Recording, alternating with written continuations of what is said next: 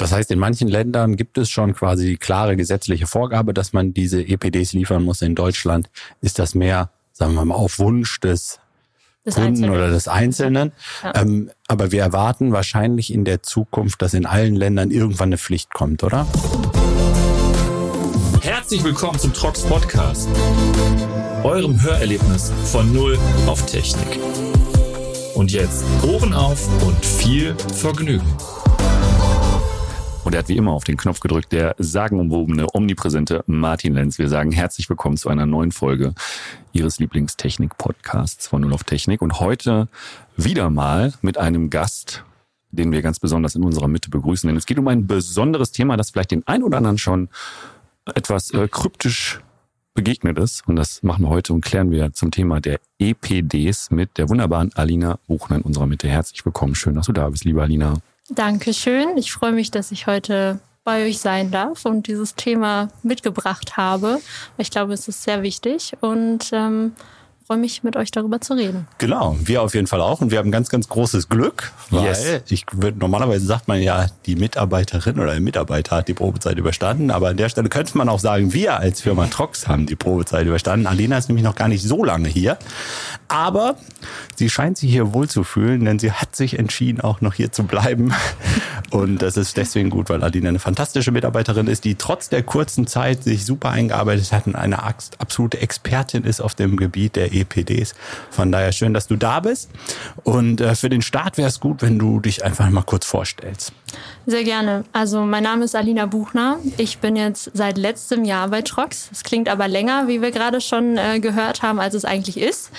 Und ähm, genau, ich bin bei Trox als Manager Sustainability und Material Compliance Management tätig. Das hört sich auf jeden Fall sehr wichtig an. Das hört sich sehr wichtig an und auch sehr sperrig, wie ich finde. Und ich möchte den Zusatz dazu sagen, es ist auf der Produktebene, weil das ähm, sorgt für okay. viele Diskussionen bei uns. Und ähm, genau, meine, meine Aufgaben sind ähm, unter anderem ähm, EPDs tatsächlich, mhm. aber auch alle Themen, die sonst mit Produkten und Produktnachhaltigkeit zusammenhängen. Also sei es auch ähm, Material Compliance Themen wie PFAS, aber auch die Skip-Datenbank etc. Oh je, und ich höre jetzt schon so ein paar Leute, die sagen, okay, wo, wo ist das Vokabelbuch? Nee, nächste Folge. nächste Folge. Ganz kurz vielleicht, um damit einmal aufzutragen. Was, wie würdest du deine Jobbezeichnung auf Deutsch bezeichnen? Ja, Ökobilanzierer eigentlich oder Produktnach äh, zuständig für Produktnachhaltigkeit. Okay, das also, ist doch was, was greifbar ist. Lass uns, lass uns doch mal mit dem äh, sozusagen mit dem Glossar anfangen und zu überlegen, was sind denn die ganzen Akronyme, die du gerade benutzt, also die ganzen Abkürzungen. Fangen wir an mit EPD. Wofür steht das? Environmental Product Declaration ähm, wird auch kurz EPD genannt oder mhm. auf Deutsch Umweltproduktdeklaration. Ich glaube, damit kann man auch was anfangen. Und äh, genau, die anderen Themen PFAS, also das möchte ich, glaube ich, jetzt auch nicht ähm, einmal aussprechen, weil das würde ich wahrscheinlich nicht richtig betonen. Ist nicht schlimm.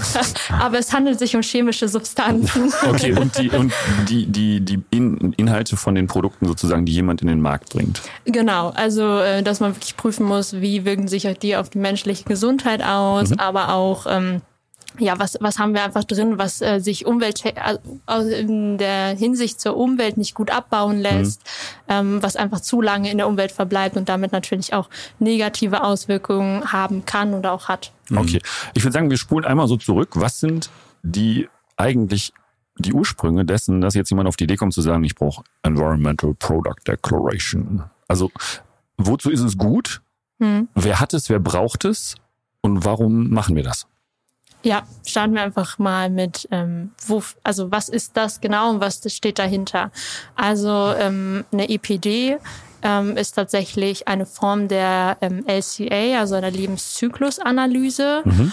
Und ähm, ja, es ist die Kurzform eigentlich. Also eine EPD fasst auf ungefähr 10 bis 12 Seiten die Kurzform. Umweltauswirkungen zusammen in sehr vielen Tabellen. Das hört sich noch sympathischer an.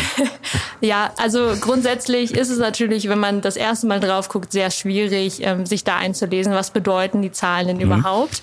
Aber ähm, ich sag mal, die EPD hat auch den, den Vorteil, dass sie nicht nur die CO2-Emissionen äh, wirklich darstellt, sondern auch ähm, andere andere Umweltfaktoren. Also was entsteht für Abfall, was entsteht für Energieaufwände während des gesamten Wertschöpfungszyklus. Also man geht wirklich von der äh, von den Rohstoffen, von mhm. der Ausgangssituation über den Transport hin zur Weiterverarbeitung und der Nutzungsphase und äh, endet dann schließlich beim Recycling oder den End-of-Life-Möglichkeiten. Und das stellt halt die EPD sehr neutral dar. Also es sind wirklich einfach Zahlen, die in diesem Dokument enthalten sind und man kann die dann auf seine Art und Weise interpretieren. Mhm. Okay, also das ist für ein Produkt und es beschreibt quasi die Umweltauswirkungen oder dokumentiert die Umweltauswirkungen dieses Produktes über den gesamten Lebenszyklus in der Kurzfassung auf 10 bis 12 Seiten mit, mitgenommen. mit umfangreichen Tabellen. Ich frage mich, äh, ich frage mich gerade, ob es auch eine Langfassung gibt, aber die sparen wir uns jetzt mal. Wo kommt das denn her? Also es gibt ja jetzt für mehr und mehr Produkte ähm, auch diese EPDs und ähm, Firmen veröffentlichen EPDs für Produkte. Wo kommt der Bedarf her? Ist man verpflichtet als Firma? Ist das eine Kundenforderung? Ist das eine Marktforderung? Eine EU-Vorgabe? Also total unterschiedlich. In Europa haben wir da auch ähm, unterschiedliche Vorgaben, Regelungen, Gesetze. Ähm, in Deutschland ist es aktuell noch nicht verpflichtend. Also wir haben jetzt kein Gesetz, wo steht, wir brauchen eine EPD, wenn wir ein Produkt auf den Markt bringen. Aber ähm, es ist halt in Form von, wenn wir Ausschreibungen mit unserem Produkt natürlich auch gewinnen wollen, dann ist es so, dass das gerne gesehen wird. Also teilweise mhm. ist es auch verpflichtend, dass der Ausschreiber sagt, wir brauchen aber eine EPD, weil wir uns auch für weitere Zertifizierungssysteme bewerben wollen. Also zum Beispiel äh, DGNB, LEED, BREEAM oder so. Genau. Fordern diese sozusagen Zertifizierer für Gebäude denn explizit auch das Vorhandensein von EPDs dann? Nee, also die fordern das nicht, aber es gibt Extrapunkte. Also ah, gerade okay. bei Lead zum Beispiel kann man mit einer EPD einen Extrapunkt bekommen. Mhm. Und das ist natürlich interessant, weil mhm. ich meine, den kann man ja gut mitnehmen und wenn das, der Hersteller das eh hat, ja. dann ähm, ist das natürlich eine super Möglichkeit. Mhm. Ansonsten haben wir natürlich im europäischen Kontext auch andere Regelungen. Also in Dänemark ist es zum Beispiel verpflichtend ab einer gewissen Gebäudegröße. Bezogen auf Kubikmeter oder Quadratmeter? Ähm, ich meine 1000 Quadratmeter. Ab 1000 Quadratmeter, Genau. Ja. Also äh, dann brauchen die auch eine EPD. Mhm. Und in manchen Märkten wird es jetzt ähm, auch verpflichtend. In Frankreich zum Beispiel ab 2025, mhm. dass wir da, ähm, wenn wir weiter auf dem französischen Markt Produkte verkaufen wollen, auch eine EPD mit uns, unseren mhm. Produkten beilegen. Mhm. Genau. Das heißt, in manchen Ländern gibt es schon quasi klare gesetzliche Vorgabe, dass man diese EPDs liefern muss. In Deutschland ist das mehr, sagen wir mal, auf Wunsch des, des Kunden Einzelnen. oder des Einzelnen. Ja. Ähm, aber wir erwarten wahrscheinlich in der Zukunft, dass in allen Ländern irgendwann eine Pflicht kommt, oder? Ja, ich denke, also verpflichtend ist vielleicht das eine, also dass es wirklich im, gesetzlich verankert wird. Äh, vielmehr denke ich, dass es mehr so der Standard auf dem Markt wird. Also dass ähm, mehr Kunden sich auch wirklich dafür interessieren, weil wir ja auch da wirklich auch eine Transparenz mit schaffen. Also wenn mhm. unser Produkt eine Umweltproduktdeklaration hat, dann ähm, zeigen wir ja auch, wie gut oder schlecht wir, sage ich mal, mhm. gerade produzieren. Und es bietet uns ja auch den Anreiz, uns zu verbessern und dem Produkt, äh, also dem Kunden nachher was noch Besseres als Ergebnis vorlegen zu können. Mhm. Und ähm, Deswegen, ich denke, dass das mehr und mehr der Standard sein wird. Aber es wird auch, also es wird neue Themen auch geben. Ne? Also die EPDs sind jetzt vielleicht für die nächsten fünf Jahre, weil das ist auch so die Dauer, die so eine EPD gültig ist. Okay. Tatsächlich ähm, vielleicht der Hit. Aber Nachhaltigkeit ist ja so flexibel auch und anpassbar, was die Aufgaben und Anforderungen betrifft, dass ich davon ausgehe, dass es auch wieder ein neues Thema geben wird. Also EPDs sind nicht neu, aber ähm, es ändert sich halt immer und es ist sehr variabel, ne, was die Anforderungen vom Kunden sind. Ja. Ähm, standardisiert sprachst du gerade kurz an, oder gültig, nicht standardisiert, ähm, sondern gültig. Dazu vielleicht auch eine Frage, die sich viele immer wieder fragen, das weiß ich, kann man denn diese EPDs einfach machen und sagen wir mal nach bestem Wissen und Gewissen sagen. Ich habe das mal selber ausgerechnet. Ja. Und dann habe ich die 10, 12 Seiten. Sind ja, ich kenne ja auch ein paar EPDs oder habe schon viele gesehen und da sind ja ganz, ganz viele Zahlen drauf und so weiter und die müssen ja irgendwie berechnet werden. Ja. Ab wann ist denn so eine EPD gültig? Kann die jeder für sich machen? Gibt es da ähm, Prüfer oder Zertifizierer in der europäischen Welt? Ähm, wie sieht das Ganze aus? Genau, also EPD darf es sich tatsächlich nur nennen, wenn es extern verifiziert wurde. Mhm. Also da braucht man ein Unternehmen, was auch Ahnung hat und ähm, das auch nach außen trägt, dass es weiß, wovon es redet. Ähm, grundsätzlich ist es aber so, dass ähm, also gerade für, für in der Baubranche haben EPDs ja an Bedeutung gewonnen. Grundsätzlich kann jeder eine EPD erstellen lassen. Da mhm. muss man nur sehr viel Geld in die Hand nehmen und Zeit mitbringen. Dann kann man an ähm, zum Beispiel das IBO in Deutschland herantreten und sagen, ich brauche eine EPD für das und das Produkt. Wie sieht's aus? Wann kann ich die haben? Aber ähm, es ist tatsächlich so, es, also wie gesagt, es ist teuer, es äh, dauert teilweise bis zu sechs Monate, bis dann so eine EPD entstanden ist. Und als Grundlage braucht man halt diese PCR, das ist die Product Category Rule. Und nach der, also die gibt die Norm und ähm, die Ra den Rahmen vor, um halt eine EPD überhaupt erstellen zu können. Und wenn die nicht da ist, dann ähm, muss man die erst entwickeln. Das mhm. entwickelt man mit dem Unternehmen zusammen. Und danach kann man eine EPD erstellen. Also es gibt Total nicht so ein Prozess. Prozess. Aber es gibt, das heißt, es gibt grundsätzlich mal Regelwerke und dann gibt es ähm, Zertifizierer oder sogenannte Programmhalter, die jetzt quasi bestätigen, dass diese EPD eine Gültigkeit hat.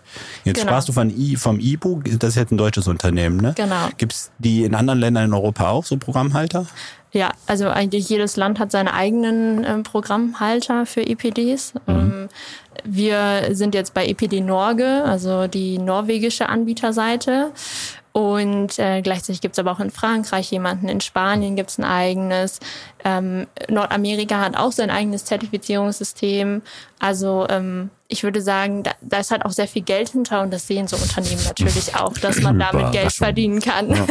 Frage, Alina, wäre, du sprachst jetzt gerade von unterschiedlichen Programmhaltern in jeweiligen Ländern. Mhm. Das ist natürlich so, akzeptieren die dann nur das, was die in ihrem eigenen Land auch geprüft und verifiziert haben? Oder gibt es da irgendwie eine äh, bilaterale Vereinbarung zwischen Ländern, dass sie sagen, also in Deutschland beispielsweise, EPD Norge, die Norweger, die machen das ordentlich. Das kannst du, das kannst du uns geben, das ist okay. ähm, ja, zum Glück, weil äh, wenn wir für jeden Markt eine einzelne EPD erstellen müssten, mhm. dann, ähm, ja, dann wäre ich meinen Job auf jeden Fall auf Jahrzehnte gar keinen Fall los und ich würde auch gerne noch was anderes machen, thematisch. Also ähm, wir haben in Europa aktuell die Lösung der Eco-Plattform ähm, oder Eco-Portal, wie es sich auch manchmal nennt. Und da haben im Prinzip alle europäischen Verifizierer sich geeinigt, dass ähm, wenn man, also dass man Teil davon wird und dann gegenseitig die EPDs anerkennt. Bis auf Frankreich, die haben ihre eigene Lösung. Aber das, das ist nicht das überraschend. Wir, das lassen wir mal so stehen. Unkommentiert. Aber erstmal gut. Erstmal ist das ja der europäische Gedanke, dass man äh, ja. sagt, gegenseitige Anerkennung, möglichst geringe Marktbarrieren und ähm, sagen wir, sonst wäre es ja auch ein Albtraum, wenn man jetzt in jedem Land noch eigene Programmhalter hätte. Womöglich noch in der jeweiligen Landessprache auch. Das bräuchten wir nachher 15 Alinas hier. Die das ja, also wäre auf jeden Fall eine Jobgarantie. Ja, mhm, tatsächlich. Das stimmt, ja. Ja, ich habe auch noch eine Frage zum Thema der Wichtigkeit und wieso der Trend ist, weil wir haben ja bei Produkten gibt's ja immer schon Produktmerkmale, die jetzt sagen wir dafür sorgen, dass man so ein Produkt auswählt oder aussucht, ne? Baugröße, Gewicht, Preis vielleicht und ganz mhm. ganz lange haben wir immer über Energiebedarfe gesprochen, sag ich mal. Und Energiebedarfe sind ja jetzt nur ein Teil von so einer EPD oder ein mhm. Teil, der in der EPD berücksichtigt wird. Du sprachst ja vorhin auch von der Herstellung und Recycling und so weiter. Ist denn zu erwarten, dass die sagen wir mal, Inhalte von so einer EPD auch, sagen wir mal, bei der Auswahl von Produkten wirklich berücksichtigt werden. Also, dass man sagt, man hat diese 10 bis 12 Seiten von dem einen Produkt und dann eben von den 10 bis 12 Seiten von dem anderen Produkt. Und dann guckt man danach, welches das Bessere ist. Grundsätzlich ähm, wäre das bestimmt in der Zukunft mal die Idealvorstellung, die man bei der, ich sag mal, bei der Idee EPD verfolgt hat. Mhm. Problematisch ist aber natürlich, dass wir EPDs sind jetzt gerade nicht so vergleichbar, wie man sich das vielleicht denken würde, wenn man die zwei erstmal nebeneinander hält von einem ähnlichen Produkt. Also man vergleicht zwei Brandschutzklappen zum Beispiel miteinander, ähm, weil da natürlich auch der Einsatzort recht entscheidend ist. Und ähm, letztendlich äh, kann man natürlich gewisse Werte miteinander in irgendeiner Art und Weise schon vergleichen, aber da, da geht halt recht viel rein. Also mhm. zum einen natürlich, was haben wir für ein Produktionsland? Also gerade wenn wir, wenn wir etwas aus China erst importieren müssen, dann hat das natürlich ähm, auch einen Beigeschmack, auch wenn der vielleicht die Emissionswerte, geringere Emissionswerte vorweisen kann. Also ähm, das ist jetzt nicht so schwierig eigentlich, das zu interpretieren, aber man muss halt immer diese gewissen Faktoren im Hinterkopf halten, ne? dass es nicht eins zu eins die Werte identisch sind, weil zum Beispiel auch zur Berechnung unterschiedliche Datenbanken genutzt werden. Also ähm, zum Beispiel EcoInvent ist eine große Datenbank, äh, die Emissionsfaktoren oder Faktoren zur Umweltfaktoren Umweltauswirkungen bereitstellt. Mhm. Und da gibt's halt unterschiedliche Versionen, die sind unterschiedlich alt und die Faktoren verbessern sich natürlich auch mit der Zeit. Also wenn jemand die neueste Version nutzt, hat er vermutlich bessere Faktoren als der, der die ältere benutzt, auch wenn das Produkt vielleicht gleiche Umweltauswirkungen hm. in der Theorie hätte. Das hört sich eigentlich für mich an nach noch einer ganzen Menge Regulierungsbedarf eigentlich. Ja, also es ist tatsächlich auch so, dass es natürlich eine also es gibt ISO-Normen, mhm. die erstmal grundsätzlich beschreiben, wie sieht denn eine EPD aus, was muss ein EPD enthalten. Mhm. Und ähm, dann gibt es äh, Normen wie die Product Category, also Normen Product Category Rules, die dann nochmal für das jeweilige Produkt festlegen, mhm. wie wir es berechnen wollen. Aber letztendlich, wer die Datenbanken ähm, oder in welchem Status man die Datenbanken nutzt, das ist jedem selbst überlassen. Ne? Also man muss natürlich dafür zahlen, auch wenn man aktuellere Daten haben will. Und ähm, das ist jetzt nicht so einfach gegeben, dass man sagt, ähm, da haben aber jetzt alle den, den gleichen, die gleichen Anfangsmöglichkeiten. Mhm. Genau, ja. Okay. Wie ist das in Zukunft zu erwarten, dass es da eine gesetzliche Regulierung gibt oder wird die Europäische Union sich da irgendwie zumindest einigen? Wie siehst du auch vor allen Dingen den Einfluss in Richtung Übersee? Ich meine, die Amerikaner haben ja auch mit dem LEED-System ja. eine ganz eigene Sichtweise auf Gebäudezertifizierungsstandards gerichtet als jetzt bei der DGNB. Da sagt man ja auch, die Amerikaner sind da ein bisschen laxer unterwegs als die Deutschen oder die Europäer. Wie, wie schätzt du das ein? Wird es da eine Einigung geben? Und wie ist vor allem dieser transatlantische Einfluss, den wir haben werden? Also eine Einigung auf europäischer Ebene ist tatsächlich, dass man versucht, eine einheitliche PCR zu entwickeln. Das mhm. wäre ja schon mal ein Riesenschritt, dass man, dass wir jetzt zum Beispiel auch ans IBO mit all unseren Produkten herantreten können und die zertifizieren lassen können. Mhm. Aber ähm, das, das ist, glaube ich, Zukunftsmusik, das dauert noch. Und international lässt sich tatsächlich jetzt gerade so ähm, ein bisschen der, die Orientierung an Europa erkennen. Mhm. Also, dass ähm, wirklich, ich sag mal, China zum Beispiel guckt, wie macht Europa das eigentlich ja. und welchen Standard haben die und sich daran anpassen wollen, weil mhm. ich glaube, unser Standard ist per se nicht schlecht. Mhm. Er ist halt einfach sehr kompliziert mit den unterschiedlichen Haltern von EPDs. Mhm. Und ähm, wenn das natürlich dann international irgendwann auf einer einheitlichen Ebene ist, dann kann man halt ähm, wirklich auch mal vielleicht Vergleiche durchführen und wirklich mhm. sagen, welches Produkt ist denn jetzt ähm, grundsätzlich durch die Bank weg ähm, besser. Mhm. Okay. Ich habe auch noch eine Frage, die mir gerade so in den Kopf kam. Du sprachst ja vorhin von einer Gültigkeit von sechs Jahren, ne? Fünf. Fünf, fünf Jahren. Ähm, eigentlich müssten sich doch die Daten von so einer EPD pausenlos ändern. Also wenn ich mir jetzt vorstelle, da ist jetzt der gesamte Lebenszyklus drin und ich gucke mir so an, was wir zum Beispiel in Europa für einen Plan haben, was die CO2-Emissionen pro Kilowattstunde mhm. Elektroenergie angeht, dann verändert sich das ja jedes Jahr, sage ich mal. Und auch die Elektromobilität wird größer, das heißt die Trans Porte werden auch emissionsärmer und so weiter. Mhm. Das heißt, eigentlich ist doch erwartbar, wenn ich jetzt heute eine EPD habe, dass wenn ich die in einem Jahr erneuern würde, dass aufgrund dieser veränderten Rahmenbedingungen, auch wenn das Produkt völlig identisch geblieben ist, eigentlich die Resultate komplett anders aussehen müssten, oder? Ja, also davon gehe ich auch aus. Ähm, grundsätzlich auch gerade natürlich die, die Stromemissionsfaktoren, die sich in der nächsten Zeit ähm, durch grüne, grünen Strom natürlich enorm verbessern werden, ähm, die haben schon auch einen Einfluss in der EPD. Aber ähm, so, sowas ist halt mit vielen Kosten verbunden. Und wenn die dann für fünf Jahre gültig sind, lohnt es sich schon, die auch für fünf Jahre erstmal ja. laufen mhm. zu lassen. Ne? Also, Wobei ich mich ja. tatsächlich frage, wie das funktioniert, wenn du jetzt zum Beispiel sagst, dass wir, oder wenn wir davon ausgehen, irgendwann wird man anhand von EPDs, das werden die Leute ja tun. Ich weiß, dass das vielleicht gar nicht so der Grundgedanke ist, aber man wird ja Produkte vergleichen. Mhm. Und dann wird ja die neu, je neuer die EPD, zumindest sagen wir mal jetzt, wenn es um Elektroeffizienz oder ähm, Elektroenergie geht, ist ja je neuer die Effizienz, äh, je neuer die EPD, desto geringer die CO2-Emissionen durch den Stromverbrauch, weil in Europa das runtergeht. So, ne? Mhm. Ja, ja, genau. Aber ähm, man kann natürlich auch, also EPDs ist ja verifiziert, man kann ja auch LCAs erstellen. Also wenn wir jetzt wirklich auch zeigen wollen, dass wir uns verbessert haben und jetzt wesentlich besser sind, dann haben wir natürlich auch ein eigenes Interesse, mhm. das nach außen zu geben. Aber äh, Lebenszyklusanalysen äh, sind per se auch für uns jetzt machbar. Und dann sagen wir halt einfach, wir haben es geprüft und der, der Strommix hat sich verbessert und das war die Intention, dass wir jetzt im Prinzip diese LCA auch noch ausgeben. Mhm. Also das wäre auch eine Möglichkeit, um einfach zu zeigen, dass wir ähm, jetzt nicht mehr den Status von vor vier Jahren haben. Jetzt lass uns mal, da sind vielleicht der ein oder andere mit dabei bei den Hörerinnen und Hörern, die sagen, in Deutschland oder Österreich oder der Schweiz vielleicht auch, die sagen, EPDs brauche ich jetzt. Mhm. Und ich habe vielleicht sogar was im Kopf gerade, vielleicht auch ein Projekt mit dem Unternehmen Trox. Wie kommen die denn jetzt da dran, Alina?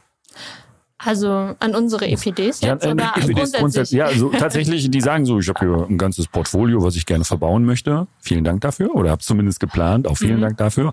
Aber tatsächlich sagen die ja, ähm, ich brauche das jetzt. Wie, wie ist der Weg dahin? Also wie, wie kriege ich meine 15 Seiten pro Produkt? Genau, also ich sag mal, ähm, grundsätzlich Abhängig von der Firma kann man die EPDs natürlich auf unterschiedlichen Seiten abrufen, meistens auf der Unternehmensseite. Zum anderen natürlich auch über Eco-Plattform, also oder Eco-Portal, wenn man das in die ähm, bekannte Suchfunktion nutzt, mhm. dann äh, findet man da auf jeden Fall eine Reihe an EPDs und dann kann man natürlich nach dem jeweiligen Unternehmen oder nach dem Produkt äh, filtern und findet da seine EPDs. Aber ähm, ja, das, also ich sag mal, da reicht es auch einfach, EPD und das jeweilige Produkt einzugeben. Mhm. Und ähm, man kommt da eigentlich hin, wenn eine vorhanden ist. Also äh, da, da gibt es Unterschiede. Man muss jetzt nicht explizit auf die Seite von äh, dem IBO gehen und oder da nach der Norge oder so. Den muss man jetzt nicht, mhm. genau. Also das ist jetzt nicht Pflicht, dass man sich da durch die, vielleicht noch durchs Norwegisch kämpft mhm. und äh, versucht, unsere EPDs zu finden. Ähm, vielmehr kann man das eigentlich äh, einfach über den einfachen Weg googeln. Mhm. Und das reicht dann für die meisten schon aus tatsächlich.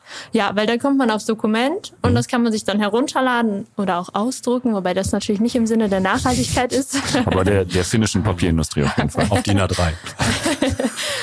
und äh, dann hat man die Informationen. Also es ist, ähm, ist ein recht simpler Weg. Mhm. Also man kommt easy dran.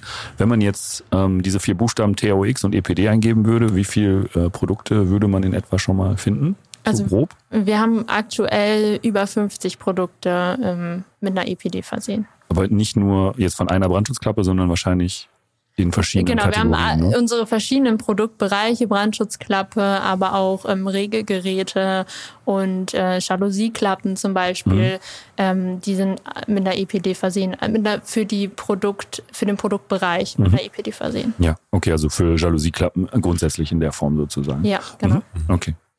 Ja, ich finde das ja super spannend und ich finde auch die Entwicklung super, dass man halt sich löst von der Betrachtung reiner Energiebedarfe und so und das mehr ganzheitlich betrachtet. Mhm. Ich glaube, ich genau der richtige Ansatz für den Klimaschutz und sagen wir mal zur Verbesserung der Welt. Was mich interessieren würde, ist noch eine ganz persönliche Frage. Du hast ja jetzt so einen beruflichen Weg eingeschlagen, hast ja irgendwo mal mhm. was studiert, glaube ich, oder eine Ausbildung gemacht oder beides und warst ja dann auch bei anderen Unternehmen zum Teil. Ähm, was begeistert dich denn an dem Thema? Also was begeistert dich, dass du sagst, in dem Bereich will ich gerne arbeiten und mich einbringen? Also ja, ich glaube, mein Weg dahin war natürlich jetzt auch nicht äh, komplett straight. Ne? Also ich habe auch ein paar Kurven genommen und äh, dennoch habe ich immer das Thema Nachhaltigkeit für mich gesehen, also gerade auch im, im wirtschaftlichen Kontext und ähm, habe halt auch immer mal wieder so im Studium gemerkt, okay, da gibt es auch äh, neben ähm, weiß ich nicht, bekannten Branchen, natürlich auch zum Beispiel den Maschinenbau jetzt, mhm. der auch seine Herausforderungen hat mit ähm, Nachhaltigkeitsanforderungen. Und ähm, ja, Produktnachhaltigkeit finde ich eigentlich auch diesen Ansatz, dass man wirklich ähm, direkten Kontakt zu den Produktverantwortlichen hat, äh, sehr interessant, mhm. weil man halt viel direkte Eingriffsmöglichkeiten hat. Oder was heißt Eingriffsmöglichkeiten, aber auch Austauschmöglichkeiten. Mhm und ähm, vielmehr die Chance hat natürlich direkt am Produkt, wo wir ja auch ansetzen und das, was wir letztendlich nach außen verkaufen, mhm. ähm, was verbessern können. Und ähm, das finde ich eigentlich einen sehr gelungenen Ansatz, den ich auch von, von wenigen Unternehmen jetzt kenne, dass wirklich jemand auch nicht nur für die Unternehmensnachhaltigkeit allgemein verantwortlich ist, sondern ähm, wirklich detaillierter in dieses Produktspartenfeld reingeht. Und ähm, ja, das also ich meine, genau, studiumstechnisch habe ich mich ja darauf vorbereitet mhm. und ähm, habe dann aber eigentlich auch gedacht, ich lande mal im Nachhaltigkeitsmanagement. Und ähm, letztlich finde ich aber so dieses Thema EPDs, das ist halt auch sehr präsent gerade mhm. und da kann man halt ähm, nochmal mit neuen Möglichkeiten ansetzen und ja, so, so bin ich jetzt hier als Manager ja, Sustainability ja, gelandet. Das, was du sagst, ist ja auch total, gerade in unserer Branche, total wichtig, weil in manchen Unternehmen, klar, ist das mehr wichtig, was macht das Unternehmen jetzt? Wie ja. ist das Gebäude strukturiert? Welche Energien werden da verbraucht? Aber in unserer Branche Klima- und Lüftungstechnik, wo die Produkte ähm, oft 20, 30, 35 Jahre im Einsatz sind, haben natürlich die Produkte im Feld, in den Gebäuden einen erheblichen Einfluss. Und äh, wir wissen ja alle, dass die Gebäudetechnik weltweit auch einen sehr, sehr großen Einfluss hat auf die, auf die Umwelt, allein durch den Energiebedarf, der ja meist einen ganz, ganz großen Anteil nimmt. Ähm, kann ich das schon gut verstehen, was sich da bewegt, auf jeden Fall. Ja. Und wenn Sie das bewegen sollte und denken, da würde ich ja gerne noch ein bisschen mehr drüber erfahren, Alina. Da können wir den Werbeblock jetzt reinwerfen. Genau. Denn wir können dich ja bald hier im Academy Studio wieder begrüßen und zwar im März, glaube ich. Ist das richtig? Genau. Im März ähm, planen wir ein, ein bisschen tiefer gehendes Webseminar, um einfach mal unseren Ansatz vorzustellen und wie wir das mit den EPDs angegangen sind. Und ja, würden uns natürlich freuen, wenn sich das auch jemand anguckt. Es werden, es werden hunderte von Leuten sein. Wir werden das tatsächlich gemeinsam machen. Ist ausverkauft, oder? Es aber ist umsonst. Ein paar. nee, es ist aber kostenlos, nicht umsonst. kostenlos. Wir werden das im März machen. Schauen Sie gerne vorbei bei der Trox Academy auf der Homepage. Da werden Sie auch bald die Möglichkeit haben, sich zu registrieren. Und wir werden jetzt wieder zum Abschluss, lieber Lina, bevor wir dir vielen Dank sagen, ein kleines Kartenspiel machen. Wieder mit freundlicher Unterstützung von Ansel und Möllers. Und ich gebe dem Martin. Was mal, kriegst du eigentlich dafür, dass du den Namen jedes Mal nennst? Ich nenne es einfach jedes Mal, weil ich habe die auch nie zurückgerufen, ehrlicherweise. Ach so, das ist das schlechte Gewissen. Ne? Ehrlicherweise, aber, ja. Mich rufst aber auch nie zurück, wollte ich dir sagen. Denk mal drüber nach. kannst mir mal ein Kartenspiel schenken. Das kannst du voll vergessen. So. so. Die Alina zieht eine Karte für dich, da kannst du gleich drauf gucken. Und ich nehme eine aus Martins Stapel. Gib mal her, du hast die da schön gemischt. Die oberste gibt er mir. Ey, auch keine Mühe gegeben. So, der Martin fängt an. Bitteschön. So, Alina, wer hat dich zuletzt am meisten überrascht und wie? Oh Gott, wer hat mich überrascht? Ähm, ja, da muss ich, glaube ich, die äh, Credits an meinen, an meinen Freund geben, der mir ähm, zuletzt mal Blumen mitgebracht hat. Und er weiß, dass ich mich sehr darüber freue, weil es so selten vorkommt. Das ist auch schon ein bisschen her, aber ähm, das ist so das Erste, was mir jetzt präsent in den Kopf kommt. Hört sich an wie ich. aber ich bin's nicht.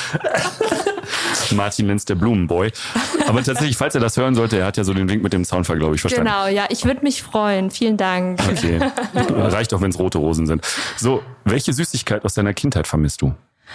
Ähm, aus meiner Kindheit. Ich bin ja noch nicht so alt, deswegen ähm, gibt's die meisten noch. Ja, was ist so dein Favorite dabei? Ähm, ursprünglich hätte ich mal Marshmallows gesagt, mhm. aber ähm, die gibt's jetzt auch in vegan, deswegen habe ich die jetzt wieder für mich entdeckt. Also Marshmallows waren so Perfekt. das Gute. Sehr gut. Ja. Und jetzt kommt deine Katalina zum Abschluss. Äh, mit welcher Person möchtest du nie in einem Aufzug eingeschlossen sein? ich hätte auf jeden Fall jetzt eine Antwort. Ich habe auch eine, aber die ist nicht für die Öffentlichkeit bestimmt. Ähm, Was ist die politisch korrekte? Die politisch korrekte. Das, das ist nicht so leicht, muss ich sagen. Also ähm, heißt, du magst auf jeden Fall Menschen und grundsätzlich kannst du Grundsätzlich so schon, ja. Ähm, gibt ein paar, will ich dir oh, sagen. Es sind sogar einige, ja, alles klar. Es sind ein paar. Okay, gut. Dann hoffen wir alle, dass wir nicht dabei sind, Martin. Wir zwei zumindest, glaube ich, nicht nach dem Podcast. Wir waren ja sehr lieb zu Alina. Das wir sagen an der Stelle vielen herzlichen Dank für deine Zeit und den Input. Denken Sie dran, im März gibt's nochmal einen Nachschlag für alle Leute, die die 15 Seiten mit dir durchgehen wollen und die ganzen Tabellen. Sehr gerne, ich freue mich. Das ist auf jeden Fall so. Martin, ich sage auch vielen Dank an dich. Danke dir. Und dann sagen wir bis zum nächsten Mal. Wir freuen uns. Genau. Machen Sie es gut. Bis Tschüss. bald. Tschüss. Tschüss. Und das war sie auch schon, die aktuelle Episode unseres Podcasts. Wenn es euch gefallen hat, lasst uns gerne eine positive Bewertung da und abonniert natürlich unseren Kanal. Und wenn ihr Fragen oder Themenwünsche habt, schreibt es gerne in die Kommentare. Schön, dass ihr dabei wart und bis zum nächsten Mal.